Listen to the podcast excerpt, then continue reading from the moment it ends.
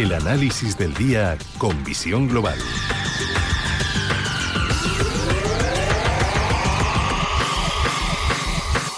Y cuando pasan casi 12 minutos de las 8 de la tarde, una hora menos en la comunidad canaria, buscamos el primer análisis de la jornada y lo hacemos con Roberto Moro de Acta Negocios. Muy buenas tardes, Roberto. Hola, buenas tardes, ¿qué tal? Bueno, solo nos falta ya poquito más de una semana para despedir este mes de julio y tras una pequeña corrección que hemos visto estos días, vuelve el verde, tono verde, el que hemos visto, el que estamos viendo en Estados Unidos y tono verde también en la bolsa española. ¿Cómo lo ves? Sí, bueno, pues eh, como lo veíamos prácticamente al principio, ¿no? Comienzos de julio, el DAX estaba en el entorno de 15.500, ahora mismo está en 15.420. El Dow Jones estaba justo donde está ahora mismo y así prácticamente todos los índices, a excepción de, adivine cuál, a excepción del del IBEX, que no, que no, que, que no, que no hay, no hay manera, ¿no? Es verdad que el movimiento de, de hoy, sobre todo, elimina eh, gran parte de la sensación de peligro que teníamos hasta siquiera ayer, pero eso no quiere decir que el lado bueno ya sin duda sea el, el alcista, ¿no? Al fin y al cabo es que ya digo, estamos como estábamos a comienzos de mes, como estuvimos durante prácticamente todo el mes de, de junio y de mayo, eh, me refiero al conjunto de los índices, no así al IBEX 35, ¿no? Un escenario por el cual eh, no se ha perdido en ningún índice eh, importante eh, ningún nivel de soporte, pero tampoco se ha sobrepasado ninguna resistencia. Y ahí, en ese contexto que se hace de compra, eh, se vende, con qué criterios establecemos los stops. O sea, tiene que haber algún movimiento tendencial que quite esta sensación eh, de que no podemos pasar de una sensación de riesgo extremo hace dos jornadas a una sensación de euforia como tenemos hoy sobre todo en los mercados europeos, ¿no? eh, sin que además, insisto, haya sucedido absolutamente nada, ¿no? Porque tampoco son tan amplios los rangos en los que el mercado se está moviendo, ¿no? Así que, pues nada, creo que no toca otra más que esperar a que esto se, se defina.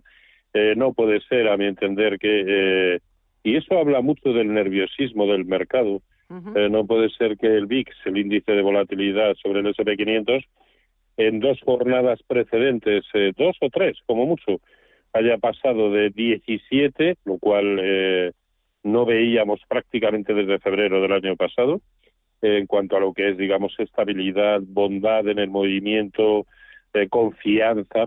En tres jornadas ha pasado a 23 eh, y con las mismas hoy ha caído prácticamente un 8%. En fin, nos estamos moviendo a golpe de declaraciones que además todos sabemos. Eh, nos dicen lo que queremos escuchar o escuchamos lo que queremos oír, o ambas cosas al mismo tiempo, y en el fondo no está sucediendo nada. A mi entender también hay algo, no sé, que no me acaba de encajar, ¿no? Hasta, hasta concretamente la jornada de hoy, que hoy por fin ha tenido un día de caída, son los bonos, el bono alemán y el bono... Eh, y el bono americano, ¿no? Eh, unas subidas eh, tremendas, sí, sí. lo cual tampoco, desde luego, encaja mucho con el supuesto temor que tiene el mercado a subidas de tipos como consecuencia tanto del tapering como de como de una inflación galopante, ¿no?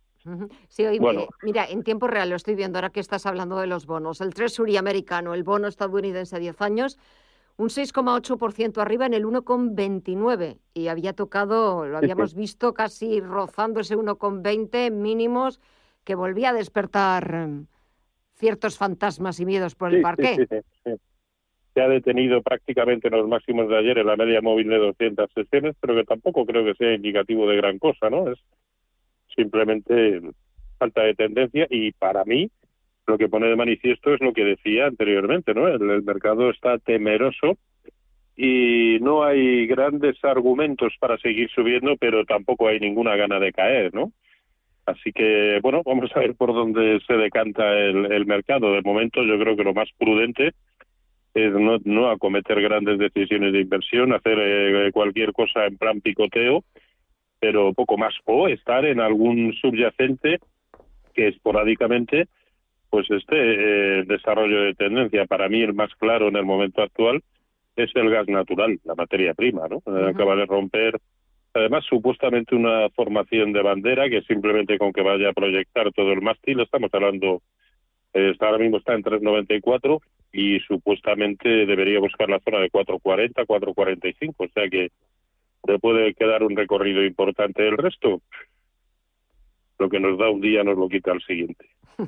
Oye, el IBEX 35, eh, ese refrán que, que estabas ahora, al, que estabas aludiendo, de que lo que ganamos en un día nos lo quitan otro. Y es verdad, hoy el IBEX 35 por encima de los 8.500 puntos, ha firmado una de las eh, mejores sesiones, ha sumado un 2,5% arriba, gracias a bancos, gracias también a valores turísticos. Pero como decías tú al principio, la bolsa española de las peores de toda Europa. Sí, sí, sobre todo porque el resto de índices europeos en la corrección, que no ha sido en absoluto copiosa, han ido a buscar niveles de corrección proporcional de Fibonacci, pero aún así solo al último impulso, al que nació eh, a mediados del mes de mayo. El IBEX ha ido a buscar en los 8.300 que cerró anteayer, ha buscado el máximo nivel de corrección proporcional, es decir, el 0,618% de Fibonacci, pero al impulso que nació a finales de enero, es decir, en el IBEX ya no podemos hablar de que se haya producido una corrección solo de corto plazo como sí ha, ocurrido en el resto de índices. No, no. El IBEX ha corregido a un movimiento de, de, onda de grado superior y por lo tanto una corrección de medio, de medio plazo. Ahora, esa es la clave, 8.300 por abajo, por debajo se complicaría mucho. Y a mi entender el nivel clave, hay muchos, porque claro, como ha venido cayendo, dejando una sucesión de máximos decrecientes, pues tiene un montón de resistencia por el camino. A mi entender, la más importante, la de 8.850, porque por encima, eh, pues eso, estaría yéndose por encima del anterior máximo relativo, estaría cerrando un hueco importante, un hueco bajista importante, y estaría confirmando bien por encima de la directriz bajista actual. ¿no? Mientras tanto, creo que poco a hacer y que no nos debemos dejar llevar por la euforia que, que va a introducir, sin duda, una jornada como la de hoy, pero que mañana o pasado se puede ver matizada en sentido contrario eh, con un movimiento exactamente eh, el antídoto, ¿no? Así que creo que hay que estar fuera del mercado en el momento actual. Ni siquiera picoteamos. Mm, yo creo que no. Yo creo que no. Quien, quien aún así crea que es el momento. A ver, yo los bancos todavía no los tocaría porque tiene que recuperar el índice sectorial bancario europeo por encima de resistencias, de alguna de ellas. En el mercado español, pues simplemente porque están eh, reaccionando desde niveles de soporte muy importantes, pues hablaría de Amadeus, Ferrovial y Endesa. En el mercado europeo, pues a duras penas Capgemini, Dassault Systems, que hace tiempo que hablamos de él, L'Oreal y Louis Vuitton, y del mercado americano de momento no tocaría nada. Y para despedir ya esta, esta intervención, ¿algún consejo? Venga, una última recomendación. No, básicamente lo que lo que he comentado, ¿no? En cuanto a, sobre todo el, gas natural, la materia prima, ¿no? Me parece que, que este puede ser un buen momento para comprar. Quien así lo haga, pues con un stop no por debajo de 3,80 en precios de cierre. Mientras tanto, pues me parece una muy buena opción. Pues nos quedamos con esa opción. De momento ni siquiera nos da la oportunidad de poder picotear. Vamos a, vamos a esperar, Roberto. No, estoy, estoy consciente de que a poco que esto continúe, una jornada o dos, pues va a haber cosas, índices, digo, perdón, eh, títulos que suban un 4, un 5, un 8%, sin ninguna duda. Pero bueno, yo pues prefiero operarlo que lo... Claro, pues esperamos a ver, eh, a ver eh, cuando sea mejor momento y sobre todo esperamos hasta el próximo miércoles para volverte a escuchar, a ver si de aquí en una semana la situación ha cambiado un poquito a mejor y sí que podemos empezar a picotear. Roberto Moro, de Apta Negocios, gracias como siempre por el análisis, que pases una muy buena semana y un fuerte abrazo. Igualmente, cuídense mucho, un abrazo.